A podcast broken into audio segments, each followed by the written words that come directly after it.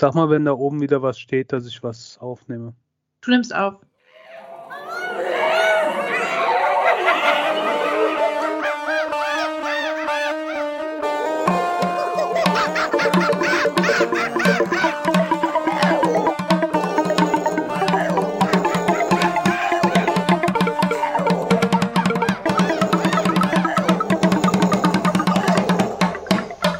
Brüllaffe Couch.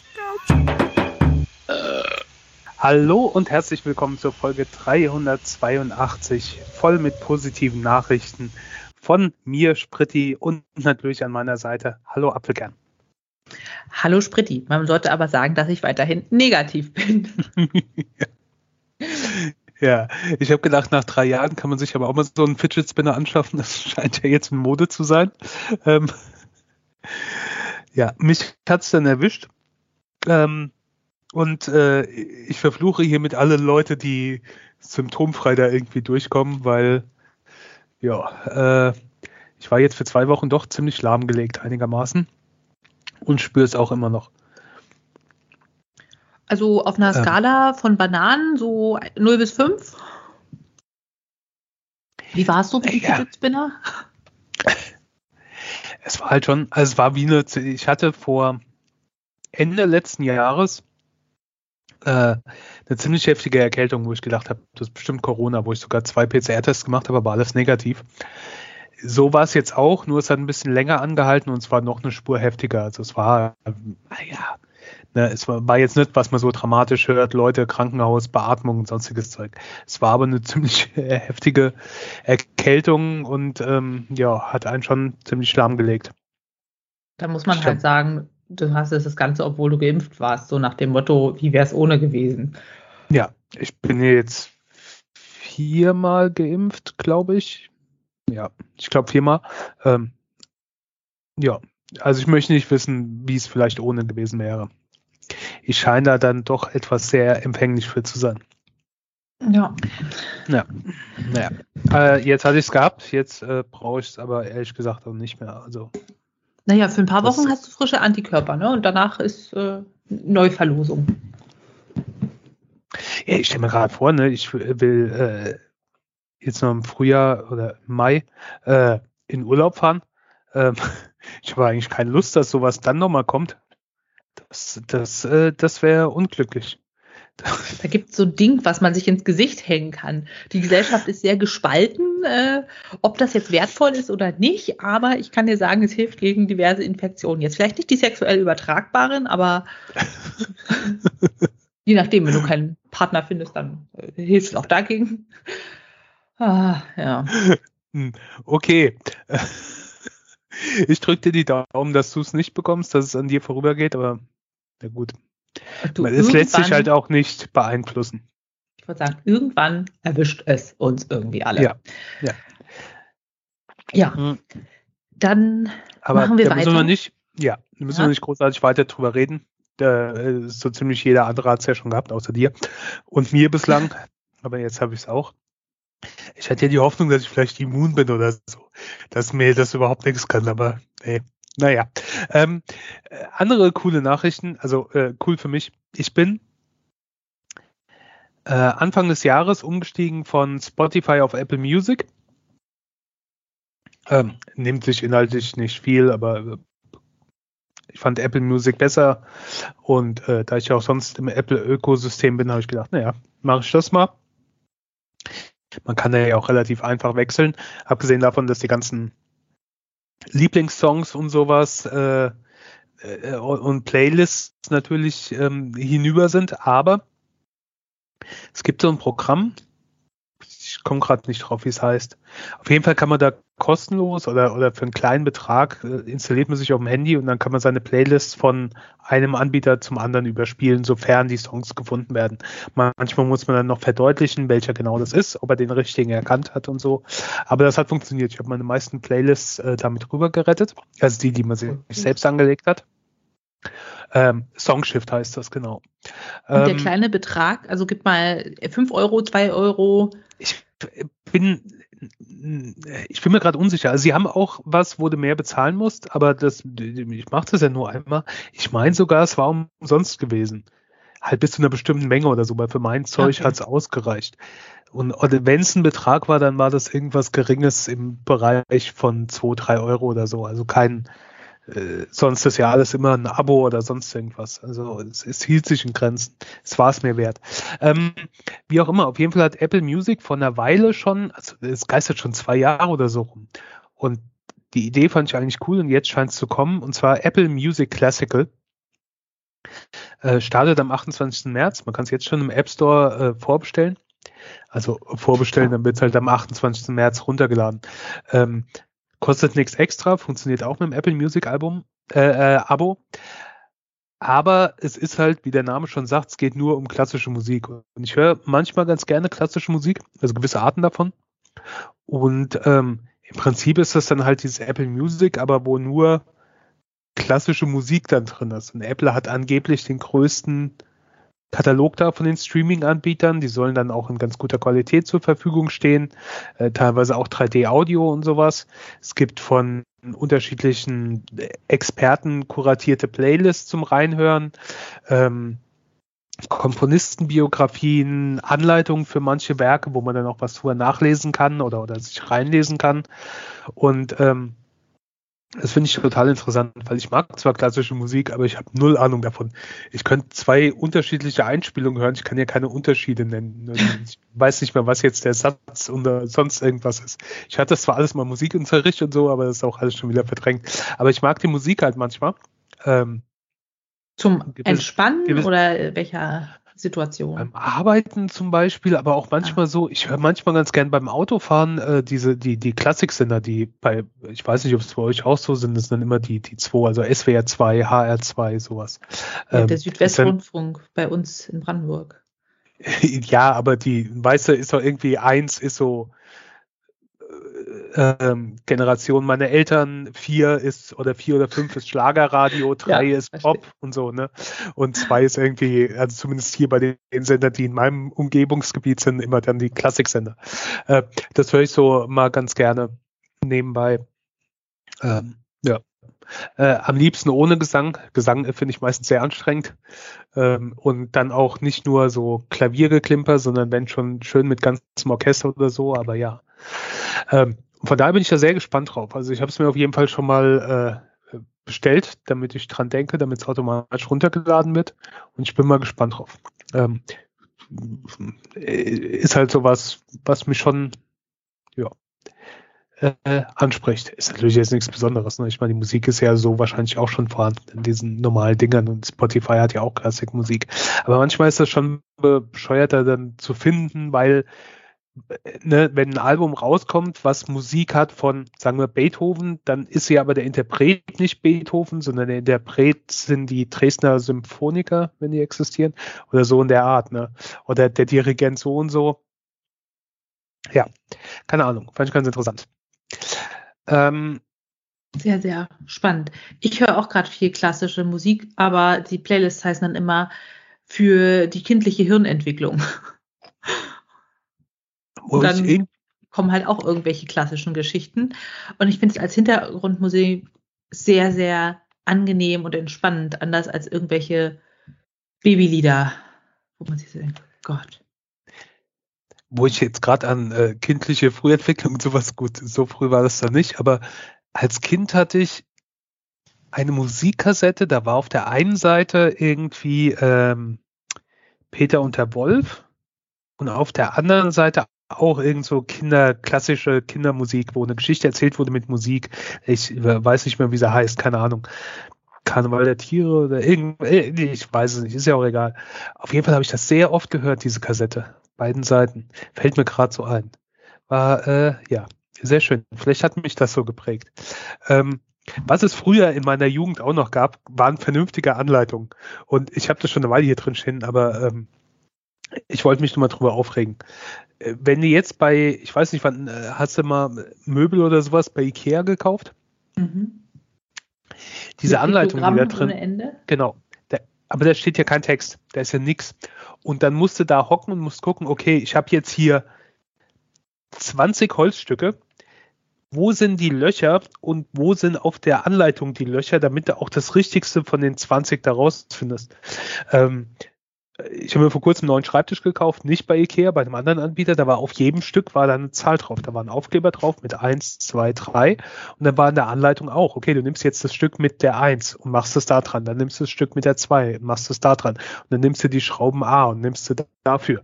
Das war viel besser gemacht. Das fand ich furchtbar. Und dann äh, hier mein Power Chop Chop, den ich mir gekauft habe, mein äh, Schnittkram und die andere Küchenmaschine. Auch in der Anleitung sind ohne Text nur Bilder. Und wenn das vernünftig gemacht wäre, wäre das ja gut. Aber da, da stehst du davor ich kapiere nicht, was sie damit meinen oder wo der Unterschied ist bei zwei Bildern für zwei unterschiedliche Versionen. Also Furchtbar. ich hatte das letztens mit einer Nähmaschine, da habe ich als super Nähanfänger versucht, den Faden einzufädeln mit der Nase. Und es war halt auch ein Piktogramm, wo man jetzt den Faden langführen und einmal hoch, einmal runter und in das Nadelöhr. Und da dachte ich auch, um Gottes Willen, gibt es da ein Video für? Und am Ende habe ich es hingekriegt, aber man merkt halt, wie sehr man geistig auf dieses, ich brauche es jetzt in einem Video vorgeführt, äh, gewöhnt ist oder wie, wie man darauf äh, fokussiert ist. Zumindest ging es mir so. Ja. Ja, oder halt auch der Text, wenn er einigermaßen vernünftig geschrieben ist und nicht von Google aus dem Chinesischen übersetzt ist oder so. Aber dann auch, wenn die Druckqualität so bescheuert ist und dann erkennst du nicht mal die Unterschiede auf den Piktogrammen oder sowas, dann ist das echt, ähm, ja, äh, nervig. Auf jeden Fall hat mich das äh, geärgert. Äh, geärgert, wenn ich eh gerade dabei bin, mich in Rage zu reden. Mhm. Amazon Kundenservice. Ich habe was bei Amazon bestellt.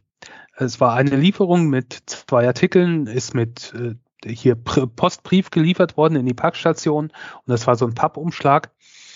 Und der Packumschlag war nicht richtig zugeklebt. Auf jeden Fall, als ich das Ding aus der Packstation genommen habe, war nur noch ein Artikel drin. Der andere ist wahrscheinlich auf dem Transportweg irgendwo verloren gegangen. Okay. Mhm.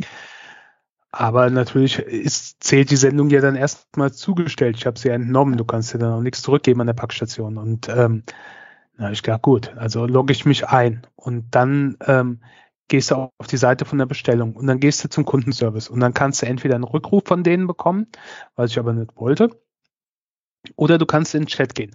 Und dann gehst du in den Chat. Und dann heißt, okay, ne, erst redest du mit dem Chatcomputer und wenn dir das nicht weiterhilft, dann, ähm, äh, oder dann werden später irgendwie auch Menschen zugeschaltet. Und ähm, dann war ich mit diesem Chatting. Und dann stand da, du wählst vorher schon den Artikel aus, um den es dir geht. Also ich hatte diesen Artikel ausgewählt, um den es mir geht. Alles klar. Und dann hat sich dieser Computer gemeldet und hat gesagt, ähm, also ich habe meinen Fehler ausgewählt, dass ein Artikel fehlt oder sonst irgendwas. Ähm, und äh, dann äh, sagt er, oh, ich guck mal nach, was damit ist. Es sieht aus, als hätten wir diesen Artikel storniert. Haben Sie diesen Artikel storniert? Und dann, du kannst halt keinen Text eingeben, der gibt dir dann so Antwortblasen vor und du wählst dann das aus. Und da stand dann, ja, habe ich storniert, nein, habe ich nicht storniert, okay, tschüss, so ungefähr. Und dann habe ich gesagt, nein, habe ich nicht storniert. Ähm, diese Bestellung wurde storniert. Wir haben äh, äh, den Erstattungsdingsbums eingeleitet. Sie bekommen ihr Geld, äh, sobald der, die Rücksendung abgeschlossen ist. Ich, ich habe ja nichts zum Zurücksenden. Ne? haben wir Ihnen geholfen? Ja, nein. Tschüss. Das war's. Und ich war, ich habe das drei, vier Mal probiert, aber egal welche Fragen oder Antworten ich genommen habe, der hat mir gesagt, angeblich wäre storniert. Er hat mich sogar einen Link gegeben, wo ich mir meine stornierten Sendungen anschauen kann. Aber ich hatte keine stornierten Sendungen.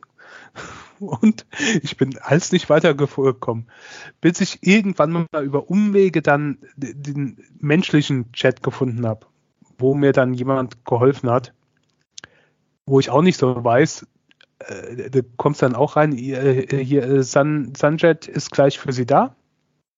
Sunjet ist jetzt für Sie da und dann schreibt aber vom Text her, gut, die werden auch ihre Textbausteine haben, klang es halt auch so, als würdest du mit dem Computer ähm, ja. äh, schreiben. Und dann auch so zwischendrin, okay, ich prüfe diesen Vorgang. Und dann nichts mehr, ne? Dann habe ich so ungelogen zehn Minuten da gehockt. Also ich habe noch andere Sachen gemacht, aber der Chat war offen. Entschuldigung, dass es so lange gedauert haben. Geht es um diesen Artikel? ja. Und ich habe das Geld dann als äh, äh, wieder zurückbekommen und so weiter, ist erstattet worden. alles kein großes Problem, aber die Umwege dahin zu kommen.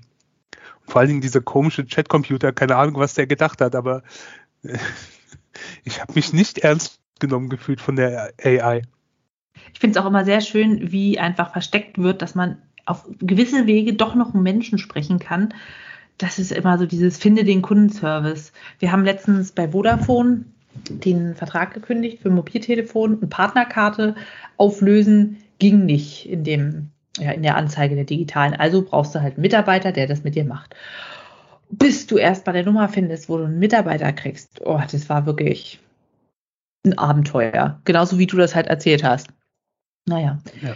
Ich hatte tatsächlich so was ähnliches mal bei Amazon, damals, als ich da noch bestellt habe, vor, keine Ahnung, vier Jahren oder so. Und da habe ich, ähm, ich weiß gar nicht was, irgendwie so ein kleines Küchenteil jedenfalls bestellt und die Schachtel war leer. Und ich dachte, kann ja wohl nicht wahr sein. Und hat dann angerufen und gesagt, ja, hier leere Schachtel. Und er hat dann gesagt, ja, mm okay, dann äh, kriegen Sie das Geld zurückerstattet. Und was können wir noch für Sie machen als Dankeschön? Prime-Mitgliedschaft einen Monat verlängern. Äh, ja, und ich dachte auch so, krass, das hätte ich jetzt einfach machen können. Obwohl ich den Artikel bekommen hätte, so als betrügerisch aufgestellter Mensch, hättest du damit voll gewonnen. Fand ich ja. sehr beeindruckend eigentlich als Kundenservice. Aber es ist halt auch schon eine Weile her. Also der Kundenservice ist allgemein nicht schlecht, wenn du was zurückschickst oder sonst irgendwie sowas. Die, die sind einigermaßen umgänglich und auch großzügig. Ich denke mal, die werden mit Sicherheit im Hintergrund auch Routinen haben. Wenn du das zu sehr ausnutzt, dann wirst du mit Sicherheit da abgestraft, rausgeschmissen, sonst irgendwas. Ne? Ähm, ich denke mal, da werden die auch ihre Routinen haben, um so Sachen zu entdecken. Aber allgemein ist es schon einigermaßen äh, umgänglich und ich finde es halt auch relativ problemfrei, ne? Auch wenn du eine Retour hast oder so, keine Ahnung, du druckst das Retourending aus, bringst weg oder kannst bei dir abholen lassen. Das ist, ist halt ein Vorteil davon. Das ist relativ einfach verglichen, ne? ja, wenn man halt damit klarkommt. Ähm, äh, ja, Ähm, Bin ja immer noch schockiert, dass du da noch weiterhin bestellst bei dem Verein. Ja, gut, das waren jetzt Sachen, die äh, bekommst du nicht so ohne weiteres anders. Also das eine ist von irgendeinem chinesischen Hersteller, so ein Zubehörteil für die Kamera. Ähm, das bekommst du, da musst du irgendwo sonst, keine Ahnung, in China direkt bestellen. Und das andere war ein Ersatzakku, äh, äh den hätte ich auch bei anderen Anbietern bestellen können, aber mit einem deutlichen Preisaufschlag. Ja, das hatte ich tatsächlich Und, jetzt auch das Problem, kriegt man nicht anders. Ich habe einen kleinen Messbecher gesucht, so ein Messbecher mit 5 Milliliter Stufen. Ob das jetzt Gesamtvolumen 100 sind oder 50, war mir egal gibt's nicht. Also es gibt ja auch in den Supermärkten teilweise so Haushaltsartikel und Messbecher, mhm. alles grobe Skalen. Dann habe ich geguckt, Gläser und Flaschen versandt, da habe ich vier so Einwegartikel bestellt, haben die nicht, die haben nur gröbere Messbecherskalen. Dann habe ich geguckt, hier vor Ort Pfennigpfeifer, habe ich nicht gefunden. Klar, hat Amazon sowas. Ich, äh, ich suche noch weiter und bis jetzt habe ich ähm, von einem Mikroalgenöl für Omega-3 Ergänzung den Messbecher genommen. Das geht halt so mit 5 Milliliter Skalen bis 20. Einfach um für Babybrei was abzuwiegen und ja, auch generell zum Kochen gibt es ja manchmal so Rezepte, das heißt dann 5 Milliliter Essigessenz und die kann ich nicht mit einem groben Messbecher abmessen. Das äh, schmeckt dann nicht mehr. Ja, das wäre auch so eine Sache, wo ich dachte, wieso gibt es das nur bei scheiß Amazon? Mhm. Ja, ja. Kann das ich also ist halt einer der, ist halt auch einer der Vorteile, ähm, selbst wenn du ein bisschen mehr bezahlst oder sonst sowas, du sparst halt doch Zeit. Ne? Du musst halt jetzt nicht suchen, du musst nicht großartig vergleichen oder sonst irgendwie sowas. Ähm, ich mache das halt bei so größeren Sachen, gehe ich auf so eine Preisvergleichsseite wie, was weiß ich, Geizhals oder, oder, oder Idealo oder was es da alles gibt. Ähm, günstiger und gehe zu Amazon und dann gucke ich, ob der Amazon-Preis großartig weit davon entfernt ist oder ob das einigermaßen der Marktpreis ist. Und dann ist halt immer die Überlegung, bestellst du da, wo du eh schon ein Konto hast, wo alles eingerichtet ist, inklusive Zahlung oder sonst was, oder musst du dir jetzt irgendwo noch ein Kundenkonto anlegen und äh, das Ganze äh, drumherum machen? Na klar, es ist natürlich mega bequem, sehe ich ja, ja, auch so. Es ist einfach nur, ich habe keine Lust, deren Monopol zu unterstützen. Die sind nicht nett zu Mitarbeitern, die sind nicht nett zur Umwelt, wenn man immer hört, was da alles an Retouren verschrottet wird, wie schlecht die Bedingungen sind für Lagermitarbeiter, wie schlecht sind die Bedingungen für die Lieferanten. Dann ist auch noch immer jetzt die Frage, ist das ein Originalprodukt oder ist das eine China-Kopie, wenn es irgendwie um Hautpflege, Duftstoffe, Kleidung, sonstige Sachen gibt geht. Vielleicht ist bei Technik nicht so leicht zu fälschen. Und all das sind so Dinge, wo ich denke, nee, möchte ich nicht. Aber ja, wie du sagst, es ist manchmal echt schwierig zu umgehen. So. So. Ähm, auch schwierig zu umgehen sind äh, die Coaches, die auf YouTube-Videos davor geschaltet werden oder sonst sowas, wo wir ja in einer der letzten Folgen uns schon äh, drüber ausgelassen haben und amüsiert haben. Ähm, und dann hast du mich ja auf was aufmerksam gemacht. Genau, nicht nur wir sind am Puls der Zeit, auch Jan Böhmermann ist jetzt mal aufgefallen, dass die Coaches omnipräsent sind. Und mit dem richtigen Mindset hat er dann die Daten genommen, zusammengefasst und eine überzeugende Präsentation beim ZDF-Magazin Royal hingelegt und die Erfolgsgeheimnisse nur so rausgeschossen. Also ich sag dir, der hat die Erfolgsgeheimnisse auf den Tisch geklatscht. Da schlackerst du mit den Ohren. Sollte man sich angucken. Und er räumt quasi damit auf, was das alles für erfolgsversprechende Programme sind. Äh, zeigt dann auch ziemlich tolle Beispiele. So irgendwie total junge Leute in schnieken Anzügen, die dann total Hanebücher Antworten geben, so nach dem Motto, okay, du kannst dich jetzt entspannen oder du kannst träumen, wenn du träumst. Welche drei Lieblings-CEOs würdest du gerne mal treffen? Und dann ist es so, ähm, Jeff Bezos, Elon Musk. Ah, was kennt man noch so an CEOs? ja, also so, so, super auffällig. Man denkt, ist jetzt nicht euer Ernst? Das, ja, der dritte war ja noch der beste, das war Donald Trump. der erfolgloseste CEO überhaupt. Also ja, das sind die großen Vorbilder, mit denen würde man gerne mal was äh, Zeit verbringen. Und dann wird halt auch so gezeigt, wie die irgendwelche Erfolgskurse verkaufen für viel Geld, also 3500, natürlich auch in Raten zahlbar, kein Ding. Ähm, man dann so eine kleine Klausel anklickt, dass man das Geld aber leider nicht wiedererstattet bekommen kann und dann feststellt, oh wow, ich lerne eigentlich nur diesen Kurs zu verkaufen und dafür Provision zu bekommen und äh, sonst nichts. Und dann ja, wird das nochmal so richtig schön ja. dargelegt. Und ich fand das großartig, weil, wie wir ja schon mehrfach gesagt haben, wie vor jedem oder das ist jedem zweiten YouTube gefühlt irgendein Coach angezeigt bekommen hat, der dir sagen wollte, was du jetzt wirklich verpasst, wenn du diese drei Minuten nicht äh, wahrnimmst und ihm zuhörst und was mit deinen 10.000 Euro auf dem Konto passiert, wenn du jetzt nicht hinguckst. Ach ja, war, war wirklich sehr, sehr gut. Das, das klang so ein bisschen wie, wie das Pyramidensystem, ne? oder? Ist das nicht Pyramidensystem, wo einer ja dem nächsten für Geld was verkauft und der sucht sich dann wieder zwei Leute, um das Geld wieder reinzuholen und drückt genau. ja einen Teil an den ersten ab, so in die Richtung. Aber das war halt schon, also dass das alles nicht koscher ist und sehr absurd und lächerlich, ähm, war mir auch schon klar. Ich, ich schaue die Videos ja teilweise wirklich gerne an, weil die sind halt so absurd lustig. Allein, aber das hat mir ja schon, wenn du siehst, wie die durch irgendwelche angemietete Büroräume, wo sehr eindeutig niemand drin arbeitet, äh, durch die Gegend laufen und dann haben sie auch die Poster da hinten dran hängen, wo dann drauf steht, was weiß ich, skalieren für den Erfolg oder sowas, so, so nicht sagen, das bla bla da steht. Und dann erzählen sie auch, was sie machen. Und ja, wir haben jetzt so und so viel Millionen Umsatz mit so und so viel gemacht und wir die Top 5 Kunden und für die und die. Und du denkst, das ist so sinnfreies bla bla. Ich würde halt wirklich mal gern wissen, was dahinter steckt.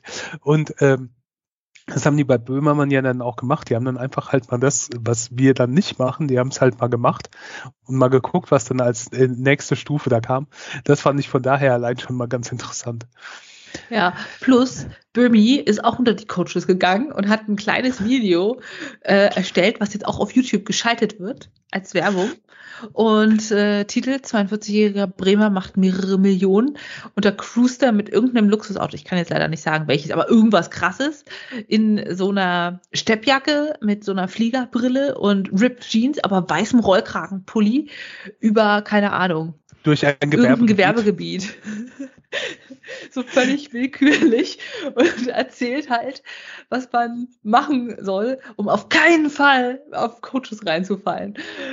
ist einfach großartig. Und er macht halt genau das Gleiche von Mimik und Gestik und so, was die ganzen Coaches machen. Ganz zufällig hängt da am Rückspiegel noch so ein goldenes Euro-Symbol. Es ist einfach herrlich. Ja. Ja. Guckt euch das mal an. Also das ist alles, was es braucht. Und dann erklärt er, wie folgt mir. Denn erfolgreich sein kommt von Folgen. Und deshalb klickst du jetzt auf diesen Link. Ja. Das zeigt Gut. diese ganze Absurdität nochmal. Und ähm, in den Kommentaren habe ich auch viel gelesen, so, ja, mach mal was zu den ganzen Instagram-Live-Coaches. Da haben wir auch schon mal drüber geredet. Ich sag dir, wenn du irgendwas mit Baby klickst, du kriegst so viele Baby-Schlaf-Coaches, Baby-Still-Coaches, Baby-Homöopathie-Coaches, Baby-Motorik-Coaches, Baby-Baby-Coaches, was auch immer die qualifiziert. Sie erzählen am Ende immer wilden Scheiß. Oder häufig wilden Scheiß ich glaube, seit unserer letzten Folge waren ja diese ähm, schlimmen, verheerenden Erdbeben in der Türkei und Syrien. Und ähm, da wollte ich jetzt auch gerade gar nicht so drauf eingehen, aber im Zuge von dessen sind zwei Dinge aufgepoppt, wo ich dann gedacht habe, oh, da kann man doch mal in der nächsten Folge nochmal drüber reden oder ich möchte es nochmal erwähnen. Ähm, wir hatten ja dieses ähm, AI-mäßige ähm, und, und was es da mittlerweile alles gibt. Und im Zuge dessen gab es auf Twitter oder Social Media so, so Spendenaufrufe für die Türkei, für die Erdbebenopfer, ähm, wo dann auch ein Scam dahinter war. Also es ging dann über Bitcoin und ist natürlich nie dahin angekommen. Aber die haben dafür dann auch ähm, von AI generierte Bilder verwendet. Mit einem Feuerwehrmann, der ein Kind durch äh, ein, ein Feuerwehrmann mit sechs Fingern, der ein Kind durch äh, Trümmer trägt, was von der AI halt generiert wurde. Also sie haben Bilder genommen, die von der AI generiert wurden und haben damit ihre Spendenaufrufe gemacht. Hm. Was halt auch äh, relativ äh, zeigt, wie beschissen die Menschheit ist. Ich meine, das hatten wir ja auch bei Corona und bei allem. Ne? Ruckzuck, wo es irgendeine Möglichkeit gibt, wird dann äh, das irgendwie ausgenutzt und für ja kriminelle äh, Angelegenheiten benutzt. Ähm, das war nur der eine Punkt, den ich hatte. Und das andere, ich bin gar nicht mehr wie, über einen Link gekommen dann auf eine Seite vom Helmholtz-Institut oder äh, äh GFZ in, bei dir um die Ecke in Potsdam. Ähm, die haben eine Internetseite, den, also das Deutsche Geoforschungszentrum, die haben ein eine Internetseite, den, den Earthquake Explorer. Und okay. ähm, da siehst du alle Erdbeben, die in der letzten Zeit waren. Zum Beispiel kann ich dir sagen, dass am 10.3., also heute, unserem Tag der Aufnahme, 1, 2, 3, 4, 5, 6, 7, 8, 9, 10, 11, 12 Erdbeben waren bislang. Ähm, von der Stärke, Magnitude über 4,0. Äh, von den Fidschi-Inseln, Neuguinea, Chile, Bolivien, Türkei, Peru, Brasilien, Colorado in den USA, Kermadec-Inseln, Nordkolumbien, Japan. Ähm, also der zeigt dir dann, äh, man sieht da so eine Weltkarte, wo dann die, die, mit, die Erdbebengebiete dargestellt werden. Genau. Ähm, wo, wo man dann auch anklicken kann und dann steht dann halt auch zum Beispiel, wo das Erdbeben war, zum Beispiel um 12 Uhr mitteleuropäischer Zeit war in, in, bei Papua-Neuguinea in 10 Kilometer Tiefe mit einer Magnitude von 5,0 und dann siehst du auch, wo das Epizentrum war und so weiter, die Bodenbewegung, lauter so Zeug. Also kann man sich dann auch Details dazu anschauen, ähm, was ich total faszinierend fand. Ja, das erinnert mich so ein bisschen es gab doch mal am Anfang der ganzen Corona-Pandemie auch mal so einen Tracker vom John Hopkins Institut und das kommt mir so ein oh, bisschen ja. ähnlich vor. Also du hast so diesen aktuellen, wo sind jetzt wie viele Fälle? Klar, die Visualisierung ist ein bisschen anders. Hier haben wir eine Karte statt äh, Graphen, aber so vom Prinzip, das ist genauso ein Live-Tracker. Spannend. Ja, aber ist wenn schon. Der, wenn der Flugradar durchgespielt ist kann man das nehmen. Ja, ist, ist halt auch extrem aktuell. Da war es nämlich in dem Zusammenhang kurz nach den Erdbeben dann in, in, in äh, der Türkei. Und äh, Griechenland, also die sind hier dann auch drin am 6.2. Ähm, in der Stärke von 7,7 und 7,6. Zwei Stück. Ähm, ja, sowas wird dann auch angezeigt. Also ich fand es einfach, das ist eine Spielerei, da gehe ich im Leben wahrscheinlich nicht mehr drauf, aber ich fand es äh, schon interessant, ähm, wo das alles dann darauf erfasst wird. Sehr cool. Also ich, ja. ja. Ich habe mal reingezoomt, so Zentraleuropa, ja. was da so geht. Und ich habe festgestellt, in der Schweiz gab es eins, und zwar äh, am 14.02. um 20.12 Uhr, äh, Stärke 2,7 auf der Richterskala, Tiefe 2 Kilometer. Wo ich denke, na nu, warum gibt es denn jetzt in der Schweiz plötzlich Erdbeben? Und ansonsten haben wir da noch was in Kroatien, in der nordwestlichen Balkanregion am 16.02. Schon ein bisschen stärker, 4,6. Ja, spannend. Ist irgendwie sehr beruhigend auch, dass da in Deutschland nichts passiert. Ja, das stimmt. Ähm, ja, das äh, zum Erdbeben. Ähm, jetzt kommen wir zu was völlig anderem. Ich kann mir gerade so vor, weißt du, wie in diesem Morgenmagazin oder Mittagsmagazin oder so, wo die über irgendwelche Katastrophen reden und dann und jetzt Sport. Genau, und jetzt Sport. Sport ist ja, wenn man es richtig macht, auch wie ein Erdbeben. Da wackelt alles mit, ne? kennt man ja. Und ich habe was Neues ausprobiert. Ich befinde mich ja momentan in Elternzeit und da muss man auch mal gucken, dass man rauskommt. Und ich habe jetzt festgestellt, okay, vor Ort gibt es Sportkurse und bin da einfach mal hin. Und habe natürlich irgendwas gemacht, was interessant klingt. Na gut, ich muss auch sagen, alles andere war irgendwie so Bauch, Beine, Po, Rücken, Reha-Sport, wo ich dachte, nee, nee, nee, nee, nee, ich bin noch unter 60, das brauche ich jetzt noch nicht. Und habe Aroa ausprobiert. Habe ich vorher noch nie gehört, muss ich sagen. Spritti, hast du schon mal was von Aroa gehört? Äh, so begrüßt man sich auf Hawaii, oder? Ja, fast. Äh, habe ich ehrlich gesagt auch gedacht. So, Aloha klingt nach einem leckeren Cocktail. Na, was soll es schon sein? Klingt super. Nee, also äh, wirklich noch nicht gelesen und nicht gehört. Nicht, nee. Keine Ahnung, okay. was das sein soll. Sehr gut. Aber Aroa ist ein Ausdauertraining im Dreivierteltakt. Und das ist ein quasi Gesundheitskurs. Das ist kein traditioneller Sport, sondern er wurde geschaffen von einem Sportwissenschaftler, Bernhard Jakst, schwierig auszusprechen, wer weiß. Und äh, es ist so ein bisschen inspiriert von den Kriegstänzen der Maori. Und deshalb gibt es diesen Dreivierteltakt und es gibt so Schrittelemente von links nach rechts und immer mit ein bisschen gebeugten Knien. Und dann gibt es aber auch bestimmte Kung-Fu-Elemente mit äh, Tritten und Schlägen, aber eben nur in die Luft, nicht mit tatsächlichem äh, Berührungskontaktsport. Berührungskontaktsport, also quasi Schläge auf Personen gibt es nicht.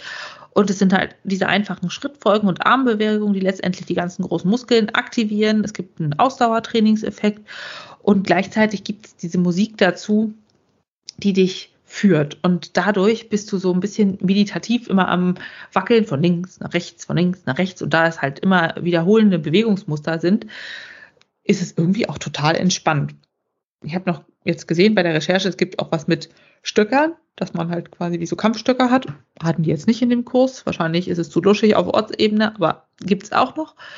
Und ähm, ja, das ist halt irgendwie so eine Mischung wirklich aus Tanz, aber diesen auch ja, Kampfsportelementen, das hat mir mega gut gefallen.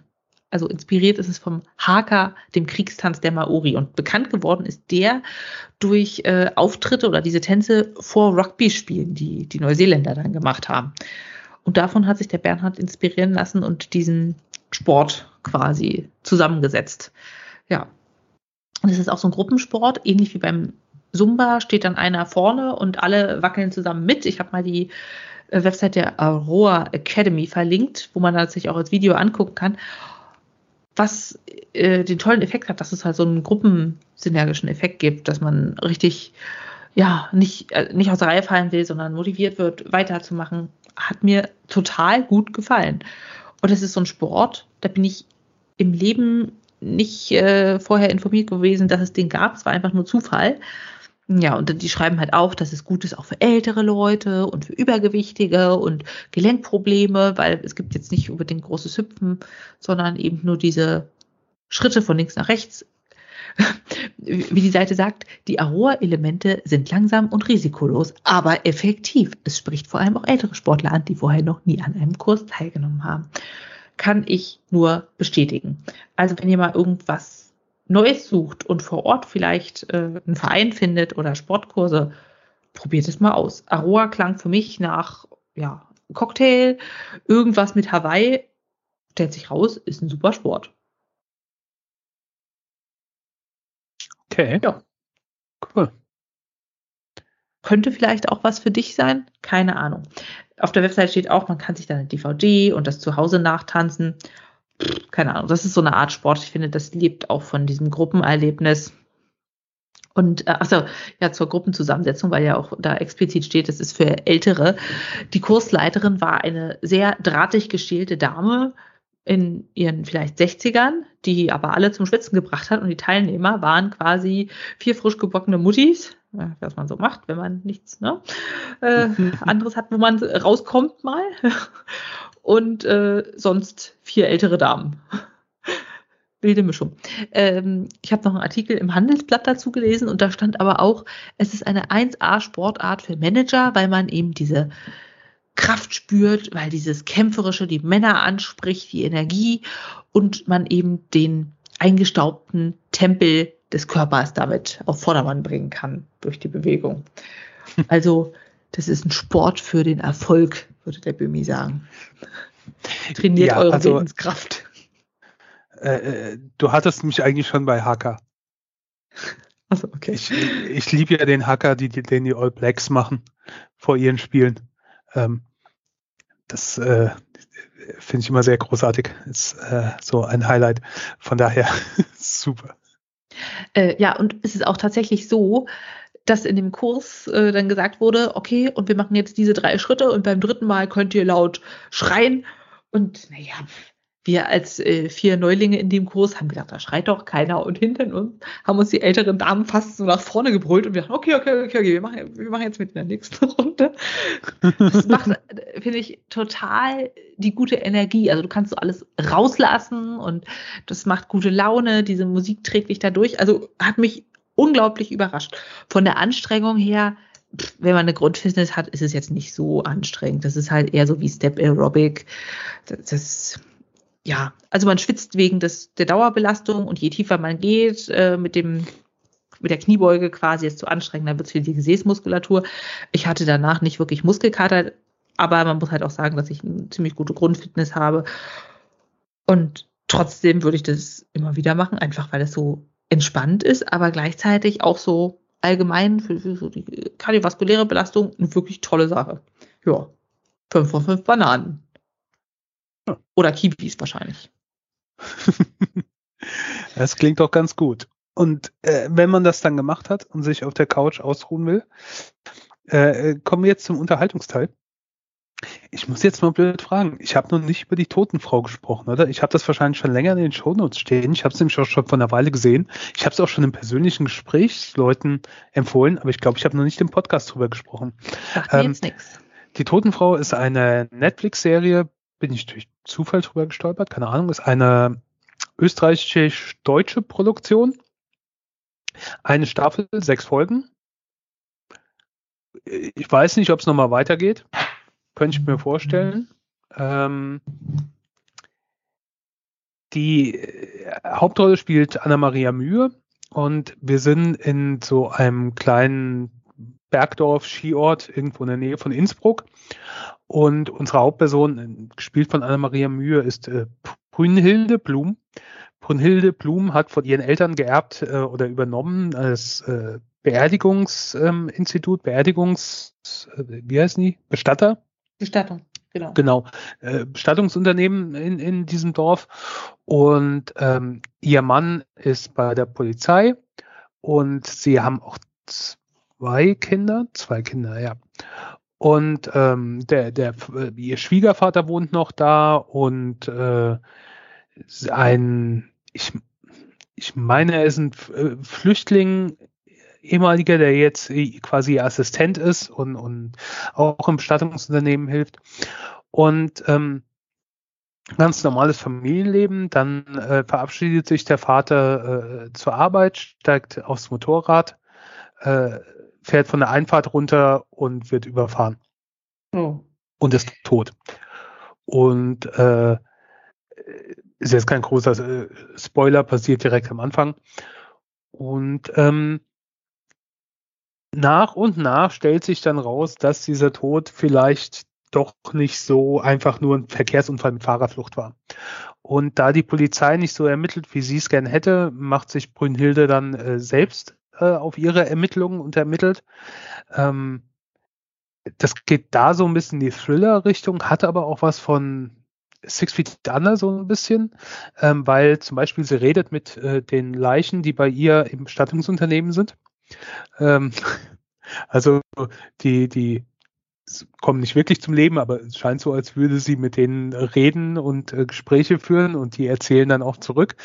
Ähm, ja, ich fand die Serie eigentlich interessant gemacht, äh, spannend. Ähm, teilweise etwas unvorhersehbar, auch weil die Kindheit von Brunhilde nicht so die einfachste war und wir aber nur nach und nach entdecken, was so mit ihrer Vergangenheit war. Macht Spaß. Also hat Spaß gemacht, diese sechs Folgen. Ähm, kann man auch einigermaßen so sehen, selbst wenn es keine zweite Staffel geben sollte. Aber vielleicht gibt es sie auch noch. Ja.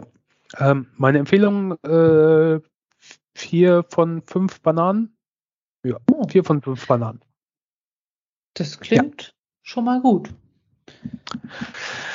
Ähm, und dann mache ich direkt weiter mit einem Film. Und zwar einem äh, brandaktuellen, rausgekommen 1933, ähm, von okay. äh, Fritz Lang. Äh, Fritz Lang, hervorragender deutscher äh, Regisseur, in einer ungünstigen Zeit ähm, gewesen, ähm, zur Zeit der Machtergreifung der Nazis. Ähm, das, ich habe, glaube ich, schon mal über einen Film, äh, äh, M, eine Stadt jagt einen Mörder oder so. Auch toller Film gewesen. Das Testament des Dr. Mabuse zählt als einer der besten Filme der, der, der zwischen den zwei Weltkriegen, also ein ziemlicher Klassiker. Und äh, wurde angeblich, also wurde auch verboten äh, von den äh, Nazis wegen ein paar Anspielungen in dem Film, die als politisch brisant angesehen wurden, wie auch immer. Ähm, es gibt wohl in Berlin eine Terrororganisation, die wurde mit unterschiedlichen Zellen, die sich nicht gegeneinander kennen, die von irgendjemand angeführt werden und ähm, wir begleiten einen ähm, Polizeikommissar, der, der, da halt ermittelt und äh, angeblich wird das Ganze von Dr. Mabuse angeführt. Dr. Mabuse saß aber in einer Nervenheilanstalt ein und ist schon vor einer Weile verstorben. Kann also eigentlich nicht dieser Anführer sein. Und äh, dann sind wir bei diesen Ermittlungen dabei. Ähm, der ist dafür, dass er äh, 90 Jahre alt ist. Relativ. Man kann ihn gut gucken.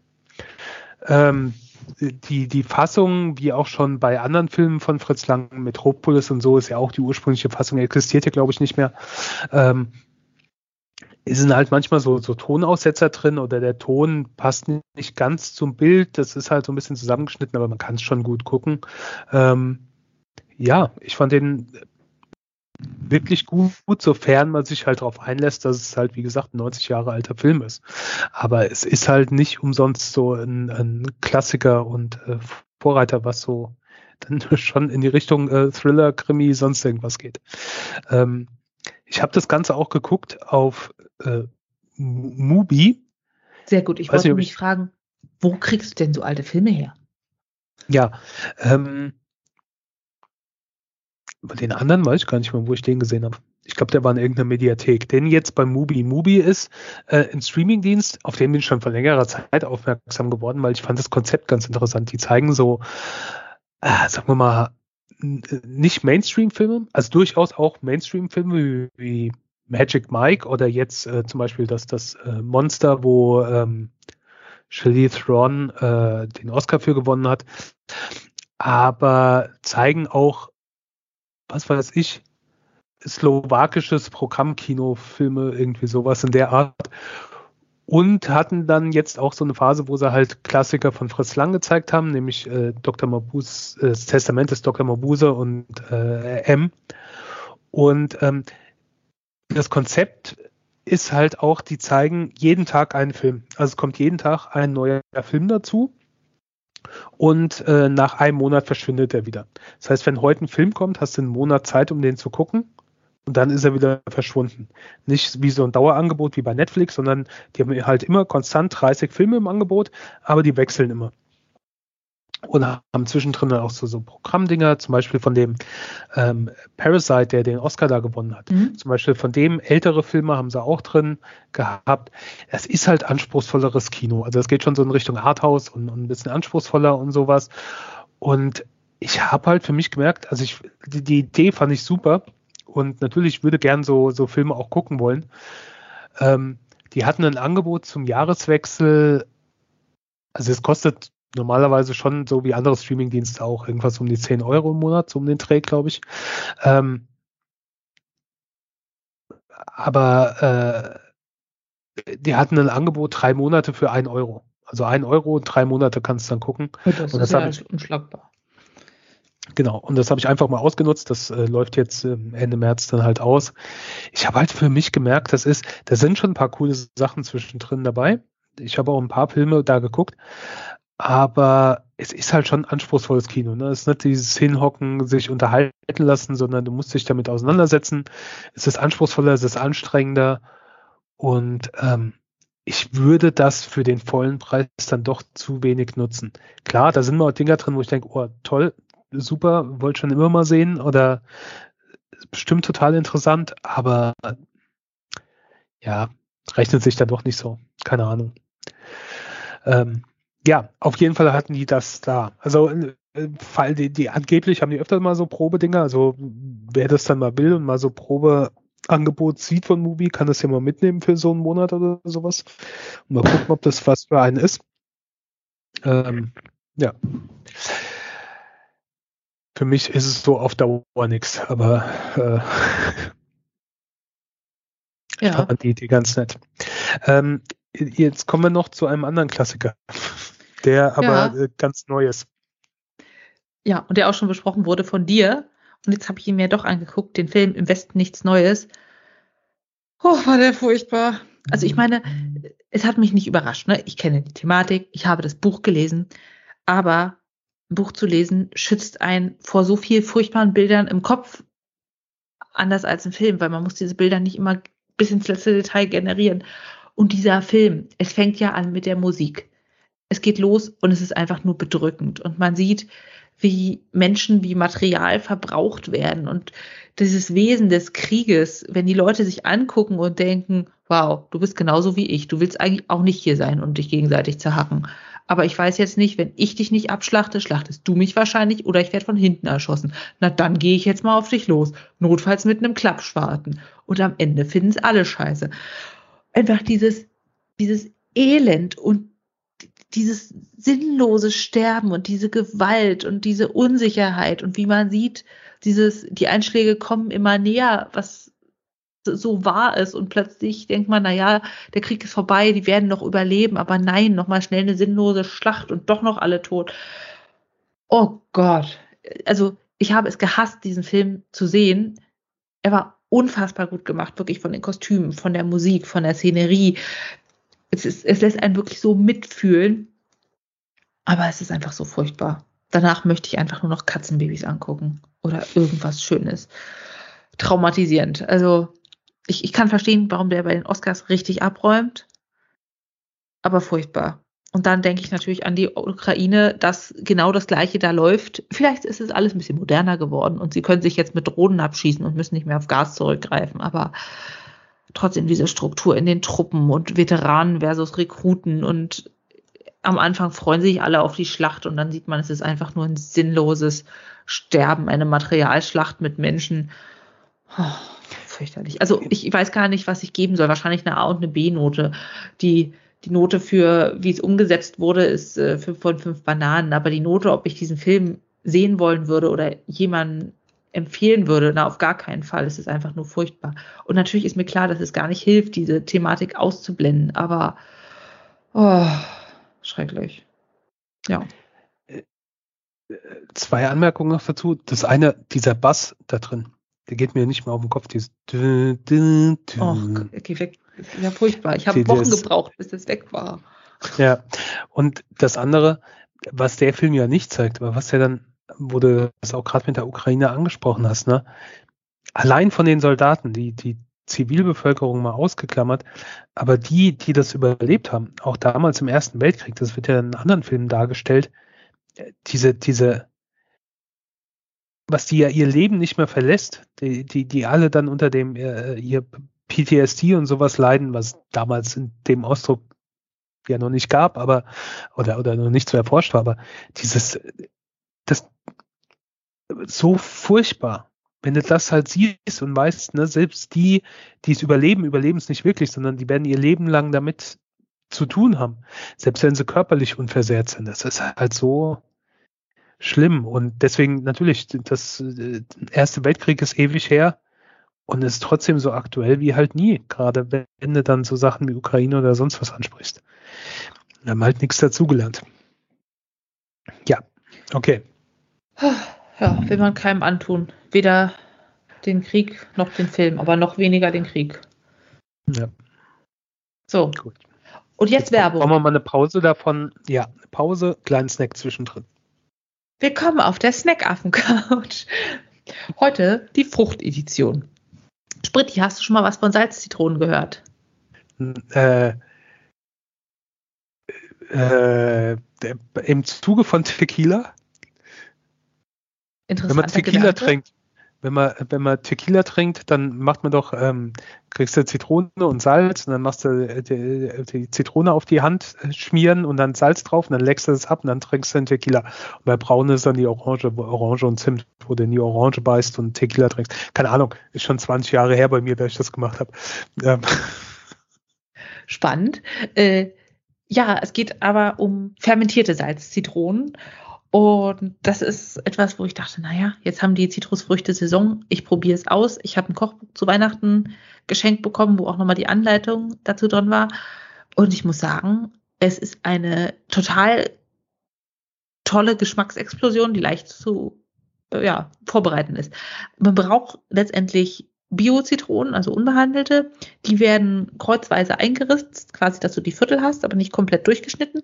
Dann wird diese Zitrone mit absurd viel Salz behandelt, in ein Glas gestopft und äh, dann guckt man, wie viel Saft das Ganze zieht über Nacht, schüttelt es ordentlich durch und füllt den Rest mit Zitronensaft auf. Wichtig ist, dass die Zitrone komplett bedeckt ist und man kann die auch noch beschweren, zum Beispiel mit einem Fermentiergewicht, also so ein Glas oder ein Stein, irgendetwas, was halt quasi nicht vergammelt, also jetzt nicht Holz oder so ähnliches. Mm, und damit wird sie unter die Flüssigkeit gedrückt und darin lässt man sie dann fermentieren, quasi durch die natürlich auf der Zitrone vorhandenen Hefen und Bakterien vergehren. Und dann dauert es ungefähr eine Woche, bis sie bei Raumtemperatur durchgegoren sind. Dann kann man sie im Kühlschrank aufbewahren. Je nach Zimmertemperatur kann es auch einen Monat. Die werden dann letztendlich weich also das, was dann so die Schale als harten Faktor hat, das wird dann weich, wie ähnlich bei Zitronat, sodass man die Schale auch essen kann. Und ähm, es bekommt noch eine ganz besondere Säure, nicht diese beißende Zitronensäure, sondern eben noch so Milchsauer, wie man es halt von Sauerkraut kennt. Ja, und wie verwendet man das als Snack pur? Nur für die ganz, ganz harten würde ich jetzt nicht machen. Aber man kann das zum Beispiel in Salatdressings reinhacken oder rein pürieren. Es ist unglaublich lecker in Suppen, Soßen und äh, man kann es auch so in gegrilltes Gemüse machen, einfach diese Schale klein gehackt. Es macht einfach so eine Frische. Also ich habe so das Gefühl, da ist Sommer auf dem Teller und das ist echt so eine kulinarische Geheimwaffe. Mega krass gut. Das ist auch für Leute, die mit Kochen nicht dolle was am Hals haben oder am Hut haben. Du musst quasi nur eine Zitrone auspressen und so hart salzen, und stehen lassen. Ja, ich habe das einmal verlinkt, das Rezept. total toll. Ich habe jetzt zum Beispiel damit eine Nudelsoße gemacht, wo ich die Zitrone am Ende klein püriert habe mit äh, Tahin und Knoblauch und noch ein bisschen Gemüsebrühe und äh, das dann mit dem Pasta Wasser gemischt zu den Nudeln gegeben habe und dann dazu ein bisschen gedämpften Brokkoli und ähm, ja, ein bisschen Tofu und es war einfach so frisch und sommerlich, auch wenn es jetzt eher Winter ist, aber unglaublich toll. Ja, das hebt die Stimmung, selbst wenn irgendwie so ein Mist kommt wie Kriegsfilme. Und dann das zweite, ich kann es nicht lassen, auch wenn jetzt nicht bei uns Erntesaison ist. Die Ananas hat Saison, zumindest in Costa Rica. Und äh, ich habe Ananas eingeweckt, so wie man Dosenananas kennt, nur halt im Glas.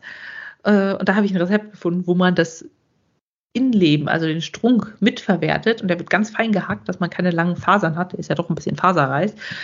Und äh, ein Chutney wird dann draus gekocht mit Curry. Und das war auch total lecker. Ja, Chutney haben wir ja schon ein paar Mal drüber geredet. Ne? Ich mag so gerne diese sauer-würzigen Sachen für oben drauf aufs Brot oder äh, pflanzlichen Käse und so weiter. Und das äh, geht auch mit dem Ananasstrunk. Hat mich beeindruckt und begeistert. Ich äh, verlinke mal das Rezept und den Rest der Ananas, den habe ich ganz normal wie die Dosenananas in Stücken eingeweckt und wenn man dann wieder mal so einen Frevel begeht wie Pizza Hawaii, dann wird es zum Einsatz kommen. Und ich fand ganz gut, dass man da halt auch kleinere Mengen sich ins Glas abfüllen kann und nicht die große Menge, wie äh, ja, es dann in der Dose zum Beispiel wäre, haben muss. Plus Dosen Ananas und die ganzen Konserven, wenn du da mal geguckt hast, den Preis, das ist ganz schön nach oben gegangen. Wahrscheinlich wegen der Energiekosten, die mit der Produktion in Zusammenhang stehen, aber auch die Glasproduktion kosten. Von daher dachte ich, naja, ein paar Gläser Ananas im Keller für schlechte Zeiten sind auch nicht schlecht. Die kann man ja im Zweifel auch direkt aus dem Glas naschen. Ja. Das ja. war mein Beitrag von der Snackaffen-Couch. ja. Weißt du, die, die drei Jahre, wo ich kein Corona hatte, habe ich ja gedacht, wenn ich dann mal Corona habe, dann ähm, nutze ich das auch mal so aus und äh, keine Ahnung, dann nutze die Zeit, um Filme zu gucken, Bücher zu lesen, sonst sowas. Ich hatte zu relativ wenig Lust. Ich habe kaum was geguckt. Ähm, Entschuldigung, ich muss so husten, ich bin so viel reden nicht mehr gewohnt. ich dachte wegen ähm, Corona. so, nochmal von vorne. Ähm, ja, also auf Comics hatte ich dann Lust. Oder ähm, die habe ich dann so ein bisschen im Bett gelesen und sowas. Äh, das habe ich nämlich schon ewig nicht mehr gemacht. Da habe ich schon ewig nicht mehr über Comics hier gesprochen. Und ähm, irgendwie war ich auf Lust, äh, hatte ich Interesse an Fantasy und habe dann gelesen Winds of Numasera. Das ist erschienen, was kann ich mehr, wo es erschienen ist. Ist auch egal. Ist äh, unter anderem von, von äh, Morgan Rosenblum, Jonathan Händler und diversen Zeichnern. Äh, ist der Auftakt zu einer Reihe. Also das ist Volume 1. Es soll mehrere Bände geben. Es geht so ein bisschen in Game of Thrones Fantasy Richtung. Ähm, wir sind in einem sehr großen Land äh, namens Etera, wo ein Kaiser oder Imperator äh, mit seiner Armee so ziemlich alles erobert hat, was man erobern konnte. Ähm, er ist aber auch relativ jung gestorben und seine zwölfjährige Tochter sitzt jetzt auf dem Thron in diesem Riesenreich, muss es unter Kontrolle halten. Es gibt ähm, die Barbaren an der Grenze, die, die plündern.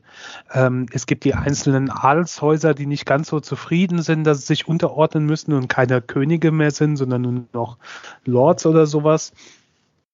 Und wir werden eingeführt zu unterschiedlichen Charakteren, die wir dann wahrscheinlich auch in den nächsten Bänden noch begleiten werden.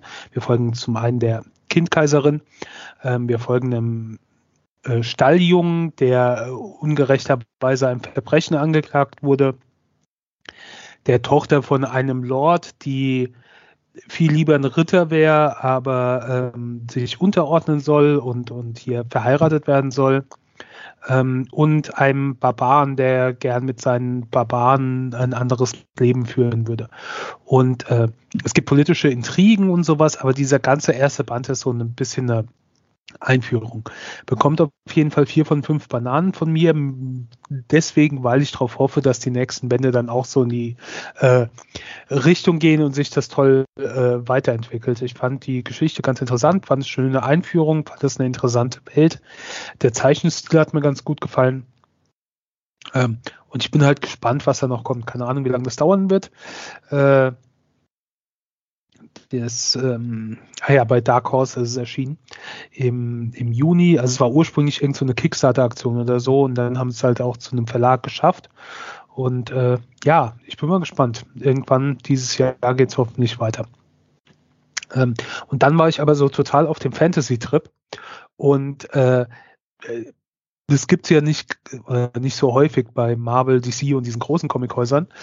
Aber hier in Europa ist das ganz populär. Und zwar, der Verlag heißt, glaube ich, Soleil, ist entweder französisch oder belgisch-französisch. Ähm, die deutschen Übersetzungen erscheinen dann bei, bei äh, im Splitter Verlag. Und die haben auch unterschiedliche Comicreihen, die in so Fantasy-Welten führen. Und äh, da habe ich dann die Bände 1 bis 6 von den Meistern der Inquisition gelesen. Äh, von Olivier Perou und ich habe ehrlich gesagt gedacht, das wäre eine größere Welt. Weißt du, dass das so eine Reihe erzählt von, von in dieser Welt, aber es gibt noch andere Reihen. Gibt es aber anscheinend nicht. Aber diese Welt, die sie nämlich schon gestaltet haben mit der, mit der Geschichte, die da hinten dran steht, mit den unterschiedlichen Ländern und Völkern. Und es gibt eine Karte am Anfang, wo man sieht, äh, äh, wo man ist in dieser Welt und die unterschiedlichen Länder und Völker und alles Mögliche und Konflikte. Ähm, vielleicht ist es aber nur der Auftakt und es wird noch irgendwie mehr geben. Es hat auf jeden Fall 2016 angefangen zu erscheinen. Es gibt mittlerweile noch mehr Bände, aber die Bände 1 bis 6 ist ein abgeschlossener ähm, Handlungsstrang. Wir sind in der Welt, wo ein tausendjähriger Krieg herrschte und dann die Magier sich zusammengeschlossen hatten, die Meisterinquisitoren und ähm, äh, die Meister der Inquisition und haben halt durch Magie dafür gesorgt, dass ein, ein Frieden hergestellt wurde. Und in fünf dieser sechs Bände begleiten wir jeweils einen Inquisitor, die sind immer unterwegs, ein Inquisitor plus ein äh, Elf.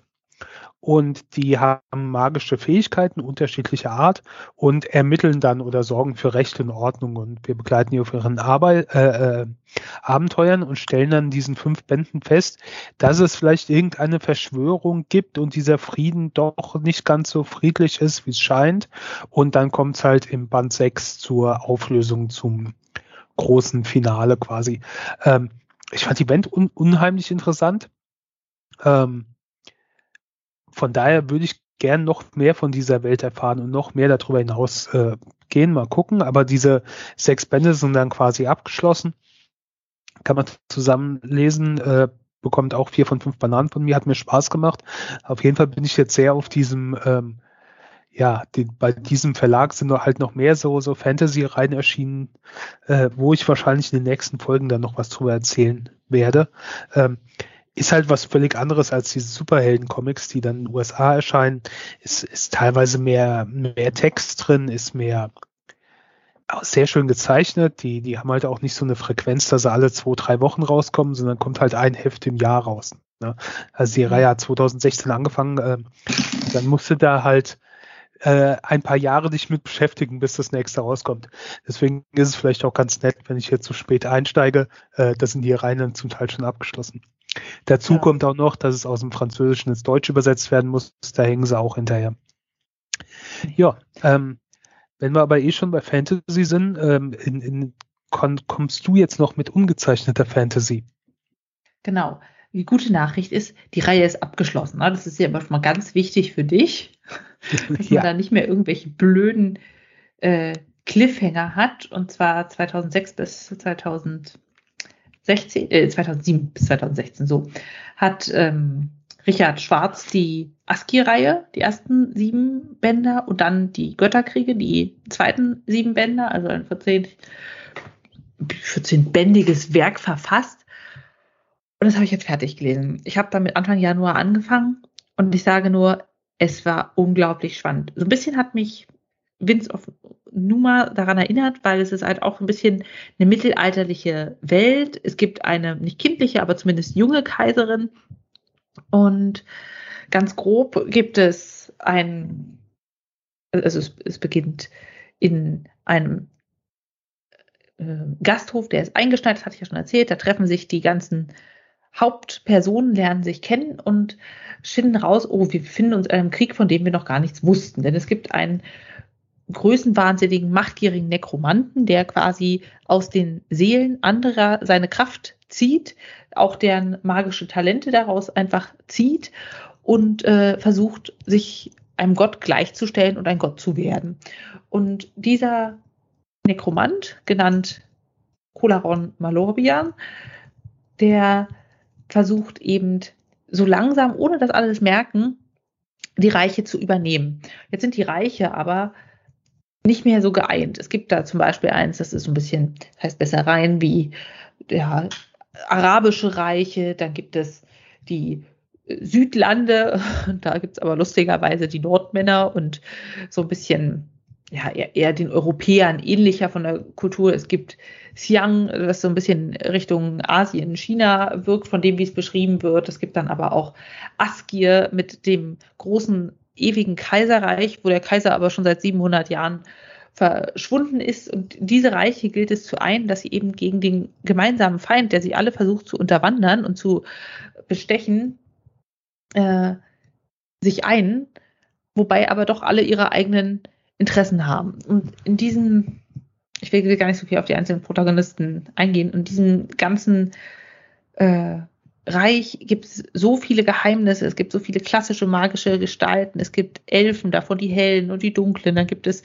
äh, Magie im Sinne von einem Weltenstrom der magischen Ströme, aus dem man sich bedienen kann, die man wandeln kann, insofern man das Talent dazu besitzt.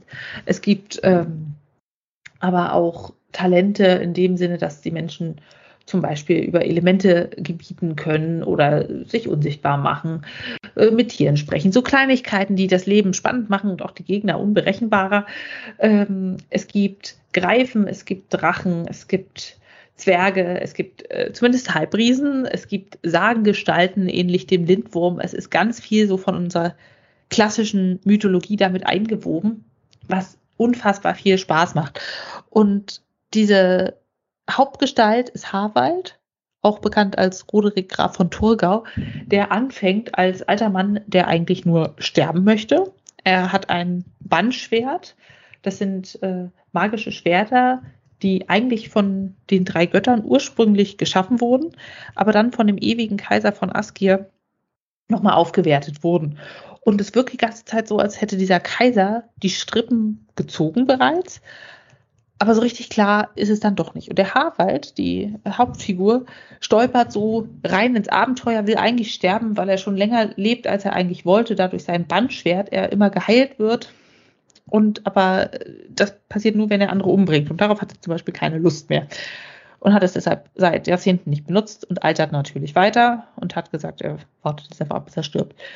Dann werden sie aber eingeschneit in dem Gasthof und es stellt sich raus, dass sie eben auch mit Feinden zusammen eingesperrt sind und am Ende nutzt er sein Bannschwert, bekommt ein paar Lebensjahre von dem, den er getötet hat, nämlich die, die der Getötete noch zu leben gehabt hätte, gegeben. Und äh, tja, da war es das erstmal mit dem Sterben. Er stellt dann fest, es gibt große Verschwörungen, findet neue Verbündete und entwickelt sich so krass weiter als Charakter in diesen 14 Bänden, dass, keine Ahnung, man da kaum hinterherkommt. Das war so eine Buchreihe, wo ich wirklich teilweise gesagt habe, eine Seite noch, eine Seite noch, oh fuck, es ist halb eins, ich sollte mal ins Bett gehen. Unglaublich spannend. Also wenn ihr früher viel gelesen habt, Fantasy rein gesuchtet und denkt, ja, ich hätte gerne was, damit sich Lesen anfühlt wie früher, würde ich sagen, ist das die Reihe. Schön geschrieben, ganz viel aus der Ich-Perspektive von Harwald. Aber es gibt auch einige Bücher, so als quasi kurzes Intermezzo, wo die jugendliche Kaiserin, oder nicht jugendlich, die ist schon über 20, Anfang 20, naja, die junge Kaiserin beschrieben wird. Es gibt ähm, einen Meisterdieb, der eigentlich die Nase voll hat vom Stehlen, aber super geschickt zufällig darin ist und auch ein, ein, gewisses magisches Talent besitzt, was ihm das erleichtert, der dann auch der Protagonist einer Reihe ist und es ist so, so schön zusammengesetzt. Man lernt in diesen 14 Büchern die ganzen Protagonisten kennen und lieben. Ja. Plus, es ist ein ganz schön viel Krieg in diesen Büchern. Es ist ein riesiges Schlachten. Aber anders als im Westen nichts Neues, ist der Gegner halt ein wahnsinniger Nekromant, der böse Priester antreibt, die die Soldaten quasi durch Blutmagie und ähnliches zwingen, weiter zu kämpfen, auch wenn sie das eigentlich gar nicht wollten, selbst wenn sie schon schwer verletzt sind und so weiter. Und da ist es auch dann nicht so ganz unangenehm, wenn die umgebracht werden, sodass man denkt, das sind alles auch nur in Anführungszeichen normale Menschen, sondern die sind dann wenigstens auch richtig böse. Ja, super spannend. Aber jetzt, wo es vorbei ist, ist mein Leben irgendwie sehr leer. Gott sei Dank hat der Richard Schwarz noch weitere Bücher geschrieben, zum Beispiel die Lüther-Chroniken. Das ist das nächste, wo ich mich dann ranmachen werde. Oder vielleicht die Meister Inquisitoren oder der The Master Inquisitors. Weil nicht vollendete Buchreihen, die dann unglaublich spannend sind. Nee, das kann ich mir im Moment nicht vorstellen. Ja, fünf, fünf, fünf Bananen für beide Reihen äh, definitiv lesen. Also wenn man so Fantasy, Welten mag, wo wirklich die Welt ganz großartig ausgebaut wird mit äh, tollen Charakteren. Also das einzig Negative ist äh, an dem Buch, dass es vorbei ist. Klar, teilweise ist es so, dass man denkt, so viel Glück kann man doch gar nicht haben, dass es am Ende funktioniert. Aber da gibt es ja noch immer die Götter, die da mitmischen und vielleicht kann es deshalb doch klappen. Hat mir unfassbar gut gefallen. Äh, meine Meinung zu der Buchreihe ist übrigens äh, 8 von 10 Bananen. Und wenn ihr wissen wollt, was ich dazu sage, weil ich kann mich nämlich nicht mehr daran erinnern, dass ich sie jemals gelesen habe, hört euch die Folge 103 an von 2013. Anscheinend habe ich da nämlich auch über die komplette Reihe gesprochen. Ich habe mal unsere Suche bemüht, weil das mit dem Askir kam mir bekannt vor. Und auch als du das mit dem Harald erzählt hast, hast du gesagt, der, der irgendwoher kommt mir das bekannt vor. dann habe ich erst gedacht, hast du da schon mal drüber gesprochen? Also ja, hast du beim Jahresrückblick, aber ähm, schon mal ausführlicher. Und dann habe ich geguckt, nee, ich war das. 2013. Ja, aber so wie, äh, also, das, äh, so wie sich das liest, hast du nur die ersten sieben. Da ist noch mehr zu holen. Ja, also äh, auf jeden Fall hat mir das damals auch schon sehr gut gefallen. Äh, und da ich mich nicht mehr dran erinnern kann, äh, kann ich ja nur mal von vorne anfangen. Ähm, vorher möchte ich euch aber noch kurz über einen Ort der Woche erzählen. Yay, Ort der Woche. Über den bin ich nämlich gestolpert bei einem äh, Instagram Reel und habe dann etwas weiter recherchiert und fand das total interessant. Und zwar die äh, Silly-Inseln. Silly geschrieben S-C-I-L-L-Y. Ist sehr wichtig, weil ursprünglich hießen sie mal die Silly-Inseln. Aber als das dann im 17. Jahrhundert so eine negative Bedeutung, Silly ist ja so ein bisschen wie albern, ne, in die Richtung, ähm, wurde dann im 17. Jahrhundert ein C eingefügt. Dann heißen sie die Silly-Inseln. Ähm, habe ich noch nie vorher für, äh, von gehört. Ähm, die liegen vor der Südwestspitze von England. Also wenn man ganz nach unten, ganz nach links geht, so quasi Ende Ärmelkanal, äh, sind 140 Inseln und 90 Felsen.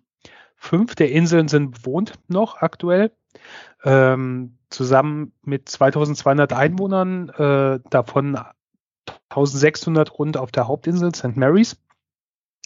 Und das Besondere an der Lage davon ist, durch den Golfstrom ähm, haben diese, äh, haben die Inseln so ein subtropisches Klima. Das heißt, äh, die Temperaturdifferenz zwischen Sommer- und Wintermittel äh, liegt nur bei 9 Grad. Es sind verhältnismäßig mit dem Rest von England viele Sonnentage. Da wachsen auch andere Pflanzen als in England. Ähm, wie also subtropische Bäume, wie zum Beispiel Pinien oder Rhododendren, Azaleen und so weiter. Also es scheint vom Klima her eigentlich auch sehr schön zu sein. Ähm, die leben natürlich hauptsächlich vom Tourismus. Und äh, eine sehr schöne Geschichte fand ich. Es gibt Historiker, die streiten es ab und es gibt andere Begründungen, aber ich fand die Idee eigentlich sehr schön. Ähm, während dem englischen Bürgerkrieg ähm, wurde diese Inselgruppe von irgendeinem Earl, Lord, sonst was, ein Royalist, ähm, äh, äh hat, hat, dem gehört über die Ländereien. Ähm, daraufhin hat sich die königstreue Marine da in die Gegend zurückgezogen und ähm, es gab dann Zusammenstöße mit niederländischen Schiffen und ein niederländischer Admiral, äh, Martin Tromp, aus dem wurde dann später Trump. Nicht wirklich, aber wahrscheinlich kommt es vom selben Namensstamm. Doch mein Lieblings-CEO. Ja. Und ähm, auf jeden Fall für, für aus Pirateriegründen wollte der Reparation von den Royalisten und äh, hat von denen aber keine vernünftige Antwort bekommen. Die hatten wahrscheinlich andere Probleme mit ihrem Bürgerkrieg. Daraufhin hat er denen den Krieg erklärt. So, dann kam die Parlamentsarmee, hat die Royalisten besiegt und es kam nie zu Kampfhandlungen zwischen äh, den Niederländern und den Engländern in, in, im Zuge dieser Aktion. Aber der Krieg wurde auch nie beendet. Weswegen am 17. April 1986 zwischen äh, dem niederländischen Botschafter und ähm, äh, einem, einem Historiker und Ratsvorsitzenden der Insel ähm, ein Friedensvertrag unterschrieben wurde. Man sprach damals auch dann vom 335-jährigen Krieg von 1651 bis 1986.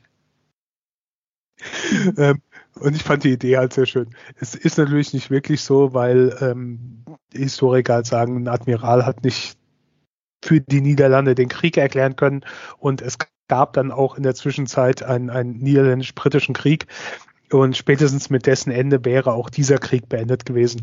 Aber ich fand die Idee trotzdem sehr lustig. Ähm, das war aber auch nicht der Grund, warum ich hier drüber gestolpert bin, sondern das Reel hat sich, äh, man glaubt es kaum, um Fußball gedreht. Und zwar wird äh, auch Fußball auf dieser Inselgruppe gespielt.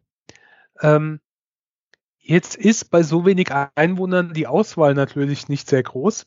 Ähm, deswegen gibt es nur zwei Mannschaften und zwar beide auf der Hauptinsel St. Mary's, die Garrison Gunners und die Woolpack Wanderers spielen in der kleinsten Liga der Welt. Die spielen 18 Mal pro, pro, Saison in der Liga gegeneinander. Also da unterscheidet sich die englische und die deutsche Wikipedia. In der englischen sind es 18 Ligaspiele, in der deutschen steht was von 16 Spielen. Ich vertraue jetzt eher mal den Engländern. Also sie haben 18 Saisonspiele und es gibt auf der Insel auch noch zwei Pokalwettbewerbe ähm, die auch wohl jeweils mit Hin- und Rückspiel gespielt werden. und ja, das ist die komplette Liga. Es sind zwei Mannschaften, die gegeneinander spielen und zwar ständig. Also eigentlich ist es wie so ein Sportverein mit zwei festen Teams. Ja. Ähm, und die haben natürlich das Problem, weil auf der ganzen Inselgruppe gibt's nur Schulen bis zum äh, keine Ahnung, wie das englische Schulsystem ist, aber bis du halt 16 bist. Also wenn äh, ab 16 ähm, gibt es keine weiterführende Schule auf der Insel. Die Schüler können dann aufs Festland, also denen steht dann irgendwie so ein Platz zu auf einer weiterführenden Schule auf dem Festland, äh, inklusive der Flug wird wohl bezahlt und auch die Unterkunft dann aber du musst für äh, ja, Weiterbildung dann halt von der Insel runter, was natürlich dafür sorgt, dass es äh, mittlerweile halt auch ein gibt. Dass viele dann, wenn sie auf dem Festland sind, vielleicht auch im Festland bleiben und sowas und äh, ja, den Sportvereinen dann auch so ein bisschen der Nachwuchs fehlt. Also falls ihr jung und fit seid und äh, äh eine, eine 50-prozentige Chance haben wollt, dass ihr Meister werdet, dann äh, könnt ihr auf die Silly-Inseln wechseln. Ja, ähm, das fand ich einfach nur eine, eine schöne Geschichte. Und auch, weil ich von dieser Inselgruppe halt gar nichts wusste. Und ähm, irgendwie habe ich allein schon Lust dahin zu fahren, um zu sagen, hey, ich war in England, aber da ist überhaupt kein englisches Wetter, das ist schönes Wetter. Es sieht auch auf den Bildern sehr, sehr schön aus. Ähm, ja, ist halt alles sehr überschaubar. Sehr cool. Ja, ähm, und dann zum Ende, ich habe äh, noch eine Anleitung auch gefunden für, für Silver Tequila oder Blanco Tequila. Erstens, Zitronen- oder Limettenscheibe über die Daumenwurzel reiben. Zweitens, Salz auf die angefeuchtete Stelle streuen. Drittens, Salz ablecken. Viertens, Tequila auf einen Schluck trinken. Fünftens, in die Zitrone Limette beißen. Also ich habe mir das nicht eingebildet oder wir haben das nicht nur für uns so albern gemacht, sondern das ist wohl die Vorgehensweise für diese Art. Das andere, der goldene Tequila, da äh, ähm, trinkt man erst den Tequila und dann beißt man auf ein Stück Orange mit Zimt drauf. Ja. Das erinnert mich an damals, als du ein Bulettenrezept vorgestellt hast. Ja, gut. Ähm, dann wären wir am Ende, bevor ich gleich wieder einen Hustenanfall bekomme. Ja. ja. Dann bleibt mir noch zu sagen, bleibt und werdet gesund. Und bis zum nächsten Mal. Bis zum nächsten Mal. Tschüss. Tschüss.